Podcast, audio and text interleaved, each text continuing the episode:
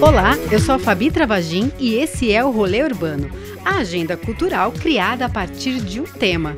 Oi, e eu sou o Celso Faria e hoje nosso episódio vai pela trilha do terror. Preparem-se!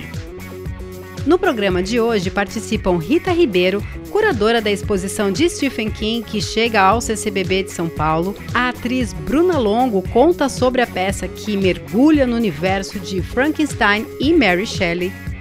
O arquiteto Fernando Mariano dá um rolê pelos prédios macabros de São Paulo. Bruno Fai fala sobre o terror no cinema e temos uma entrevista exclusiva com o rei do terror na literatura brasileira, André Bianco. Tá preparada? Tá preparado? Vem com a gente nesse rolê pelo universo fantástico. E se nosso rolê é para você botar a cara na rua, hoje a gente quer que você bote o seu grito de horror pra fora.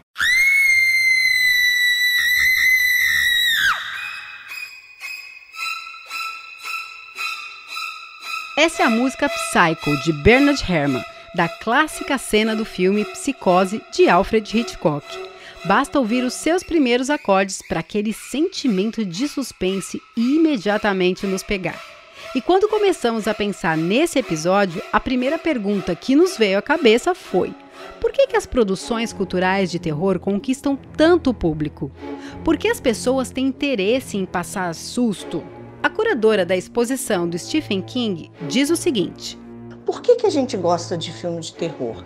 Porque quando você assiste um filme de terror, você extravasa os seus medos. E não são aqueles medos ah, das bruxas, dos demônios, de jeito nenhum. São os medos do cotidiano, os medos daquilo que a gente tem que enfrentar todos os, os dias. Então, o terror ele serve como uma grande válvula de escape para a gente.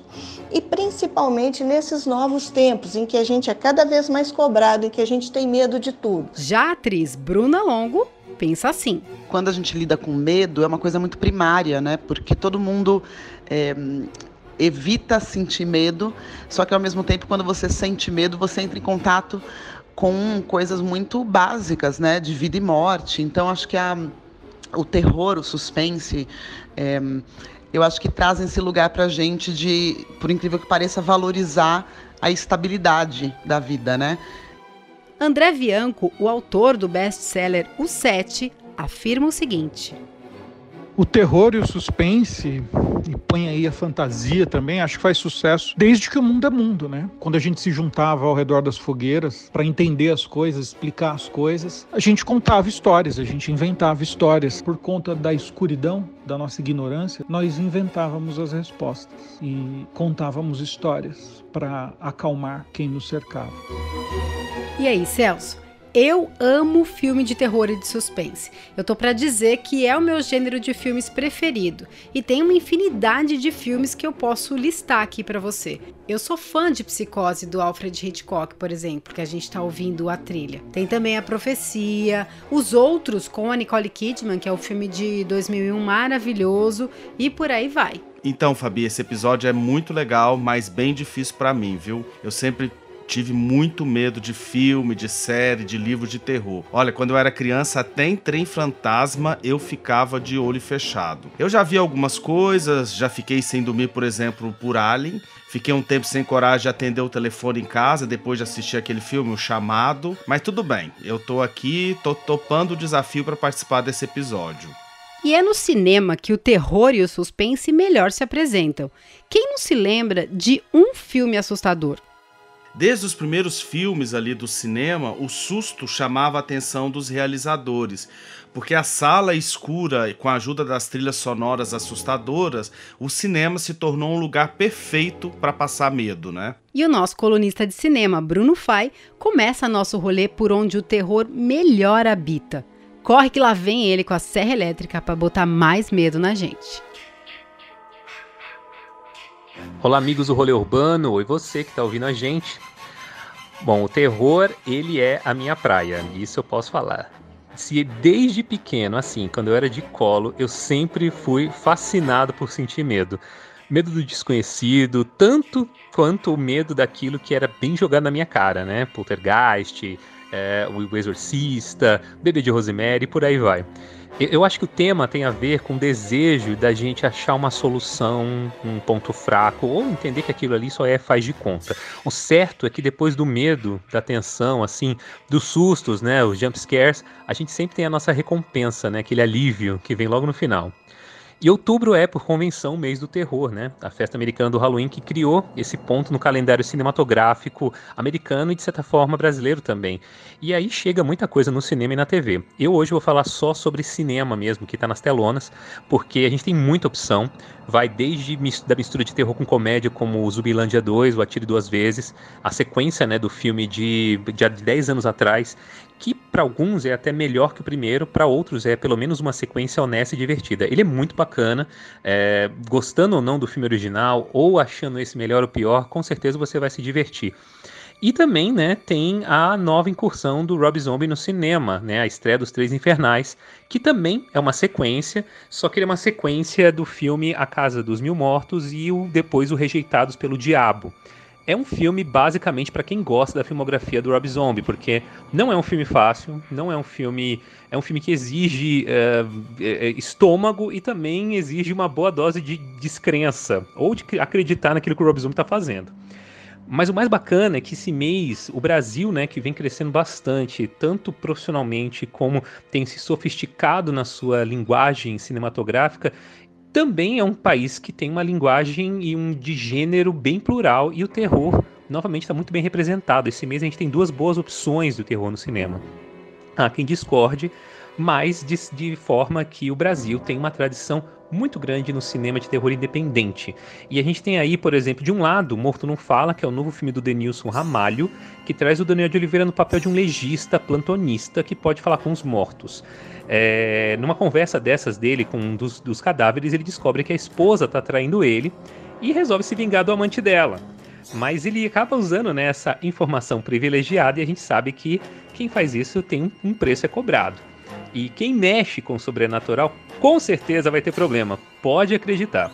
Do outro lado, a gente tem um filme que eu achei surpreendente, O Clube dos Canibais, Uh, só para começar assim, imagina um grupo de pessoas ricas e influentes que além de é, dos excessos, né, do sexo e do poder, secretamente matam pessoas e as devoram por prazer ou simplesmente porque elas podem, né? A premissa em si ela não é nova, ela não é inédita, mas sempre é interessante ver esse estudo sobre as questões de privilégios e principalmente a queda né, dos limites morais, como o poder e a influência social acabam provocando é, e se a gente coloca isso no contexto brasileiro, faz ainda mais sentido. Ele expõe bastante, né, né, nas entrelinhas, essa questão dos abismos sociais, a nossa divisão de castas, a fragilidade de relações de poder, tudo com muita violência, sangue e pode acreditar, ainda tem um toque bem forte de classe. Aproveitando ainda nessa linha, esse mês saiu um trailer né, do filme que né, ainda é inédito, o The Onanaya Club, que é o novo filme do Tom Six, quem conhece Tom Six sabe muito bem que esse filme já revoltou muita gente com Centopeia Humana, a trilogia das trilogias mais repulsivas do cinema, e ele promete deixar pelo menos muita gente desconfortável com esse clube de mulheres ricas e poderosas que sentem muito prazer, mas assim, prazer sexual com a miséria humana. Eu sou Bruno Fai, vamos nos divertir bastante, vamos falar de cinema, me sigam nas redes sociais e vamos no cinema, tem bastante coisa legal. Valeu! Vamos começar pela linha azul do metrô. Descer na estação São Bento e dar uma caminhadinha até o CCBB São Paulo. Fabi, a partir do dia 30 de outubro acontece a mostra Stephen King, O Medo Seu Melhor Companheiro.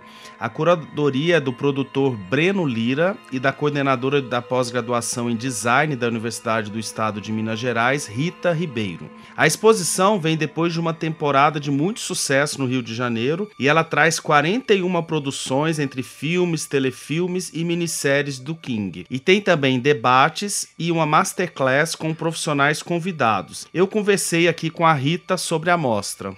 E daqui a pouco tem André Bianco aqui no rolê.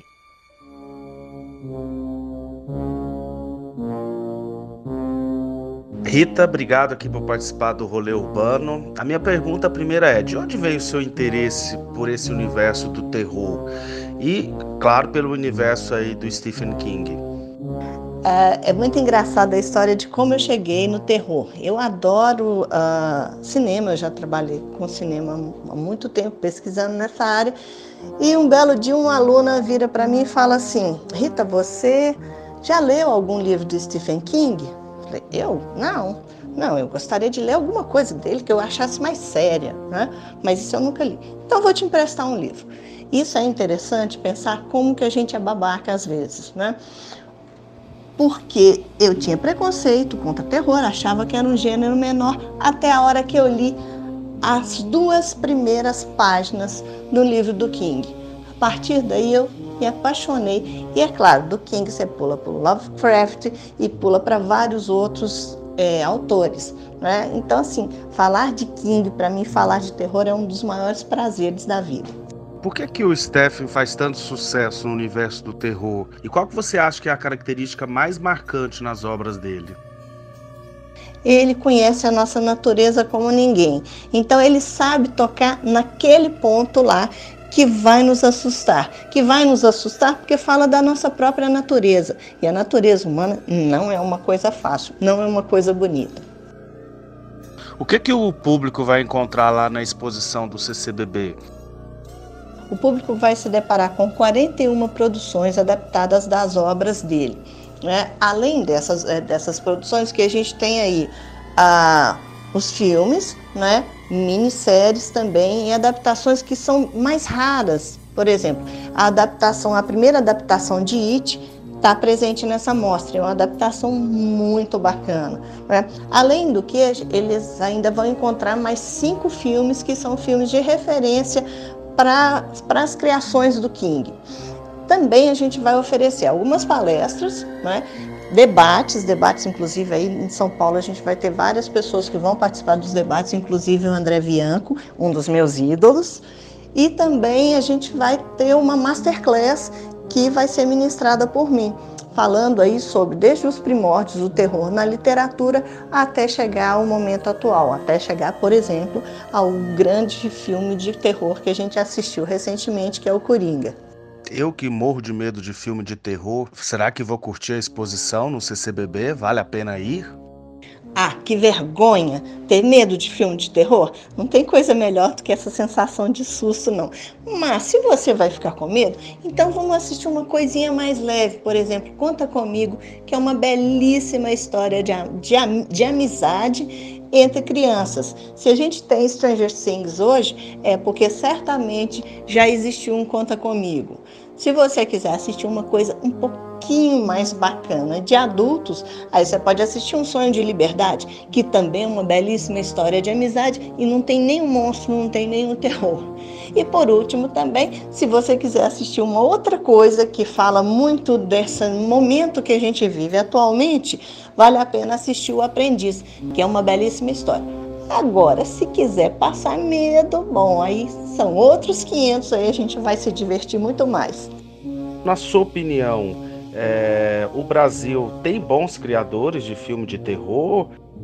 A gente teve algumas coisas na década de 70 e tivemos também, obviamente, eu não preciso nem de falar, da obra do José Mojica Marins, que realmente o José do Caixão é o grande ícone do cinema de terror no país, né? Era o Rodrigo Aragão, que é um dos diretores mais cultos atualmente, que faz os filmes ah, com pouquíssima verba. O cara começou a fazer terror porque ele ama o gênero, ele ia criando os monstros a partir das coisas mais inusitadas. Então, assim, eu vou citar dois filmes que para mim que são filmes é, recentes, um de 2015 e outro um de 2017 e um de 2018.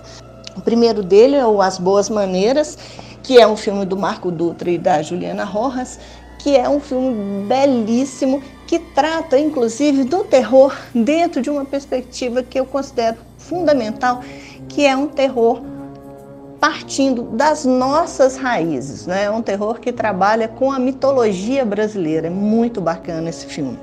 E também a gente tem o, o filme A Sombra do Pai, que é da Gabriela Amaral Almeida, que também vai participar no, nos debates com a gente aí em São Paulo, que é também uma belíssima obra, muito inspirada também nas ideias do Stephen King.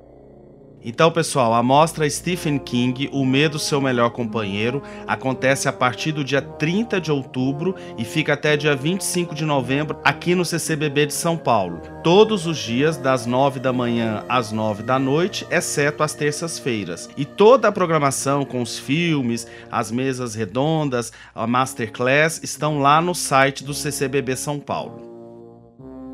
Eu não vou perder essa mostra por nada. E a trilha que você ouviu durante a entrevista e está escutando agora é do filme O Iluminado, que é uma adaptação do livro do Stephen King feita pelo diretor Stanley Kubrick. Mesmo que o autor não tenha gostado muito da adaptação, a música de Wendy Carlos é de arrepiar.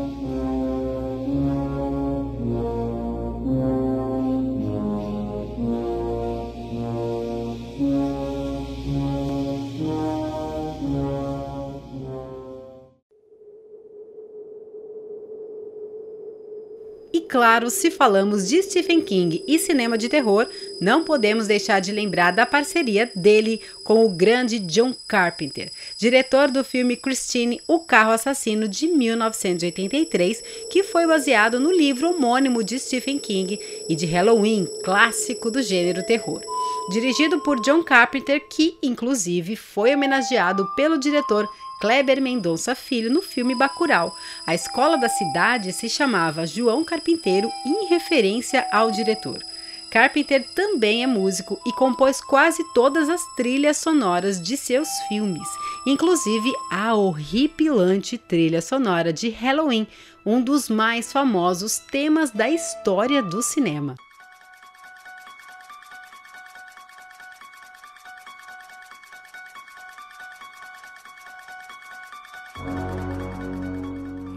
É, outro diretor que tem que ser citado quando o assunto é terror é George Romero. Ele foi praticamente quem criou a temática zumbi no cinema, quando produziu A Noite dos Mortos-Vivos em 1968. Esse filme ele se tornou um clássico cult e o Romero adaptou o roteiro original e produziu o remake em 1990. Você assistiu esse filme, Fabi? Eu assisti a versão de 1990. Esse eu acho que foi um dos um dos primeiros filmes de terror que eu assisti, não, minto. Primeiro filme de terror que eu assisti foi A Hora do Pesadelo, do Fred Krueger.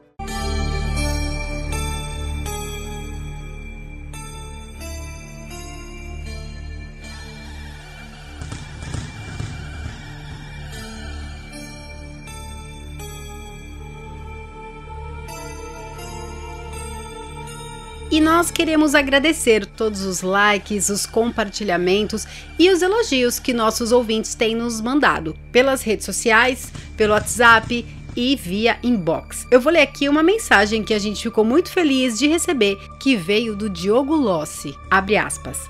Muito bem editado, uma pluralidade bem coesa de vozes, opiniões e entrevistas. Vocês estão mandando muito bem. Espero que o rolê urbano tenha vida longa. Fecha aspas. Diogo, a gente também espera e nós estamos muito felizes com o nosso produto e com o retorno que nós estamos recebendo aí de vocês. Por isso, se você também está curtindo, ajude a gente a divulgar o rolê urbano. Fale para os seus amigos, coloque nas suas redes sociais. Nós estamos em todas as plataformas: Spotify, Google Podcast, Apple Music e Deezer. E se você preferir, também pode ouvir lá no player do blog E Urbanidade. E no dia 9 de novembro, aí na, na mostra do CCBB, haverá a apresentação do filme It, A Coisa, seguida de um debate com André Bianco, que é a grande estrela da literatura de terror brasileira. O André Bianco nasceu em Osasco e conta que utilizou o dinheiro do seu fundo de garantia após ser demitido de uma empresa para publicar seu primeiro best-seller, O Sete, de 1999. A história de vampiros acordados numa cidade litorânea do Rio Grande do Sul foi sucesso de crítica e vendeu mais de um milhão de cópias. Eu tive a honra de conversar aí com o André Bianco e falar um pouquinho sobre os seus sucessos. Vamos lá? André, por que, que um livro sobre vampiros que acordaram no Brasil se tornou um best-seller? Porque pegou o, leitor brasileiro de surpresa, né? As editoras todas recusaram. Isso eu escrevi o 7 em 99 e lancei em fevereiro de 2000. O leitor amou se encontrar, encontrar os vampiros portugueses andando pelas ruas aqui de Porto Alegre, de da cidade fictícia de Amarração, à beira-mar, é, de Osasco. Então, o que tinha de diferente de uma história de terror contada no Brasil, né? Isso surpreendeu muita gente e arrebatou uma legião de seguidores em tempos pré redes sociais, né? E o livro se transformou num best-seller. Assim como Stephen King e Mary Shelley têm um traço, qual é o traço do Vianco? A pergunta é interessante, né? Unindo King, Mary Shelley, é, dizem que os autores têm algo que parece que se chama grafema, né? É algo que é próprio da obra dele, é algo que é quase uma assinatura daquele escritor. A minha é a melancolia, né? As minhas obras sempre são têm esse pendão sombrio, mesmo quando eu me afasto dos vampiros e das criaturas do horror as minhas histórias têm essa conexão com a melancolia, com esse vazio, né, da gente não saber, de não termos a certeza do que vem depois, de quando fechamos os olhos. André, nós vamos aproveitar que você está aqui no passando aqui pelo rolê e a gente quer algumas dicas de livros que são indispensáveis para quem gosta aí desse tipo de gênero. Tem o Lovecraft, né, a obra completa desse gênio do, do terror, né, que consegue com poucas palavras provocar sensações profundas, né, e é uma obra que reverbera até hoje, como Drácula, como Poe, Poe também, um autor incrível, autoras contemporâneas como Annie Rice, que conta as crônicas vampirescas, são obras dignas de um cantinho numa, na biblioteca de quem curte o terror. E tem muita coisa nova, muitos autores novos, né, como o Márcio Benjamin, que escreve terror. Os meus livros de terror é, é uma autopromoção aqui, mas que eu acho que tem de mais valioso no, em quem gosta de ler literatura de terror em conhecer minha obra, convidar, pegar qualquer título, é essa coisa de encontrar o terror acontecendo junto com um drama muito comezinho. E daqui a pouco tem Frankenstein no teatro. Essa agenda é para transformar o seu mundo digital em analógico. É para ver, andar, sentir, pegar e botar a cara no sol. Vamos para a rua? É, Fabi, hoje não tem cara no sol, não, viu? Tem que esperar o sol baixar, porque terror precisa de escuro. E a gente esperou o dia cair para convidar o arquiteto Fernando Mariano para dar um rolê pelos prédios macabros de São Paulo. Tem uma música para sugerir, Celso? Tenho, Fabi. É, que tal aquela clássica Mistérios da Meia-Noite do Zé Ramalho? Mistérios da Meia-Noite Pega a lanterna, o crucifixo e a água benta e vamos bater perna. E daqui a pouco tem Mary Shelley aqui. Quando pensamos em histórias macabras ou de terror, quase sempre elas envolvem algum cemitério e suas assombrações. Por isso, nosso passeio começa com uma atividade promovida pela Prefeitura de São Paulo, que é uma visita guiada na mais conhecida necrópole da cidade, a da Consolação, que é reconhecidamente um museu a céu aberto. Localizada no centro da cidade, essa necrópole foi fundada em 1858 e dá abrigo ao túmulo de grandes nomes que ajudaram a formar a cultura brasileira, como a Tarsila do Amaral, Monteiro Lobato, Mário de Andrade, além de esculturas importantes de Victor Brecheret e Nicola Rolo. Outra importante personalidade que ali está é o arquiteto Ramos de Azevedo, responsável direto pela São Paulo do século XX seu escritório construiu boa parte dos principais edifícios da cidade, como o Teatro Municipal de 1911. Um marco na arquitetura eclética brasileira que representa um período de transição e mistura dos estilos barroco, renascentista com o Art Nouveau, contemporâneo à sua época. Local que reúne lendas nos bastidores, como a de possíveis fantasmas na ópera. Referências à parte, Há relatos de que os espíritos dos artistas que por ali passaram estão sempre presentes, presos ao prédio e eventualmente tocam um piano.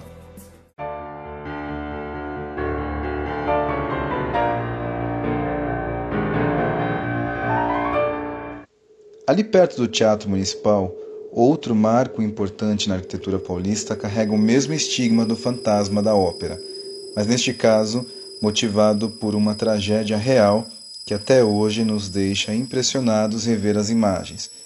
O edifício Praça da Bandeira busca eliminar qualquer menção à sua triste história. Mas, apesar do seu nome atual, sempre será lembrado como Edifício Joelma. O prédio de escritórios do começo dos anos 70, que é a expressão de uma arquitetura mais industrializada, com suas fachadas marcadas por linhas horizontais e verticais em grelha, e que miravam na São Paulo do futuro. Infelizmente, teve parte de seu brilho apagado pelas cinzas do incêndio, que matou quase 190 pessoas, feriu cerca de 300 e deixou em prantos um país.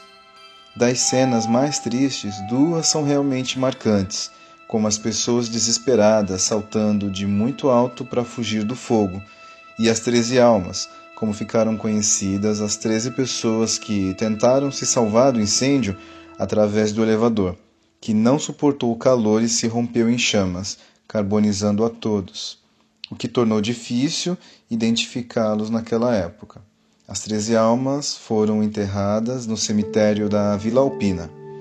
Hoje, o edifício de escritórios busca se reinventar e apagar da memória essa trágica história. Eu sou o arquiteto Fernando Mariano e esses são alguns locais com histórias macabras de São Paulo.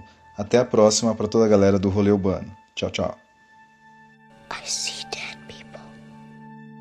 Que medo! E se não deu tempo de anotar, não tem problema. Nosso rolê é transmídia. Lá no blog E Urbanidade, na página do nosso podcast, tem o um mapa do Google Maps para você. É só baixar e sair para a rua. Então, Celso, eu estive no Cemitério da Consolação fazendo a visita guiada e eu posso dizer que tem pouco ou quase nada de macabro no passeio, a não ser, claro, pelo fato de ser dentro de um cemitério, né? Que é um local que por si só já causa um desconforto, vamos dizer assim, né? Causa um desconforto em muita gente, inclusive em mim. Porém, a visita é muito agradável, muito por conta do guia, o seu Francivaldo, que é mais conhecido como Popó, que conta de uma forma apaixonada um pouco da história de São Paulo. Ele mesmo diz por várias vezes que o cemitério, além de um museu a céu aberto, é também um livro de história a céu aberto. Então vale muitíssimo a pena. O passeio é gratuito e acontece às terças e sextas-feiras, sempre às 14 horas. É só enviar um e-mail para assessoriaimprensa@prefeitura.sp www.gov.br e agendar sua visita. O Cemitério da Consolação fica a apenas 500 metros da estação Higienópolis Mackenzie da linha amarela do metrô. E a nossa próxima parada é na estação Marechal Deodoro, que fica na linha vermelha do metrô. A gente vai para a companhia da revista. A partir do dia 1, a atriz Bruna Longo volta aos palcos com o espetáculo Criatura Uma Autópsia. A peça Criatura uma Autópsia, ela faz uma imersão aí no universo da grande escritora de terror que é a Mary Shelley. Para montar a peça, a Bruna até foi convidada pelo curador do acervo especial da autora para acessar os documentos pessoais e da família lá na Universidade de Oxford. A Bruna conta aqui para a gente um pouco mais sobre o espetáculo. Olá, pessoal do Rolê Urbano. É, quem fala é a Bruna. Bruna Longo, eu sou atriz, eh, dramaturga, produtora do espetáculo solo Criatura Uma Autópsia, que é inspirado no romance Frankenstein e na vida da autora do romance Mary Shelley. É, tudo começou, na verdade, quando eu li o romance pela primeira vez, por volta de 2015, 14. E como muitas pessoas, eu já conhecia a história do Frankenstein pelo filme e também pela mitologia popular, mas eu nunca tinha lido e eu li esse romance e eu fiquei muito espantada com o quanto ele era diferente do que o imaginário da gente propõe. Porque no romance a criatura ela não é um monstro que não fala, ela é um, uma, é uma criatura bastante articulada. Mas o que eu acho que interessa muito no livro e que as pessoas acabam não conhecendo é o caráter dramático mesmo da, da relação da criatura com a vida e com o criador. É mais do que um romance de, de suspense ou de terror, é um tratado filosófico sobre a solidão. O que, que você acha que é uma característica marcante no trabalho da escritora e que faz sucesso aí nesse gênero? A Mary Shelley, ela faz parte de uma geração de escritores é, ingleses que são chamados escritores góticos, né? Ela é quase contemporânea ao Bram Stoker, que escreveu Drácula. É, um amigo dela, o John Polidori, escreveu o primeiro conto sobre vampiros. É uma geração que lida muito com esse universo é, sobrenatural. Só que a Mary Shelley tem um diferencial. O romance dela, o Frankenstein, na verdade é considerado o primeiro romance de ficção científica, porque os outros romances dessa época eles todos têm um caráter é, fantasmagórico, então são espíritos, são vampiros, são figuras que não existem, né? É, é um pouco mais esse universo do terror, e ela leva para um outro lugar que é ciência. Então é a primeira vez que uma história de terror ela parte de um ponto de vista científico. Não tem nada sobrenatural no romance.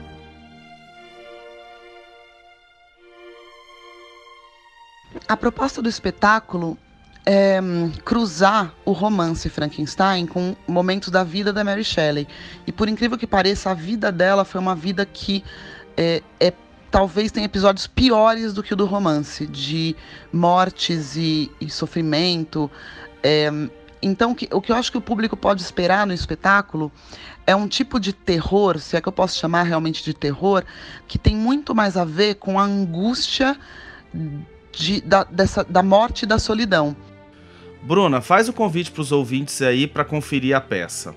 Eu gostaria de convidar todo mundo para vir assistir o espetáculo Criatura uma Autópsia, uma fricção entre o romance Frankenstein e a vida de Mary Shelley que vai fazer uma temporada curtinha no Espaço Companhia da Revista, nas sextas-feiras de novembro, às 22 horas. O horário é alternativo de propósito para fugir do trânsito da sexta-feira e também porque é um espetáculo inspirado no Frankenstein. Então são todos muito bem-vindos. Obrigada. A trilha sonora que você ouviu foi do filme Frankenstein de Mary Shelley, dirigido e estrelado por Kenneth Branagh. No elenco, Robert De Niro está vivendo um monstro nessa versão de 1994.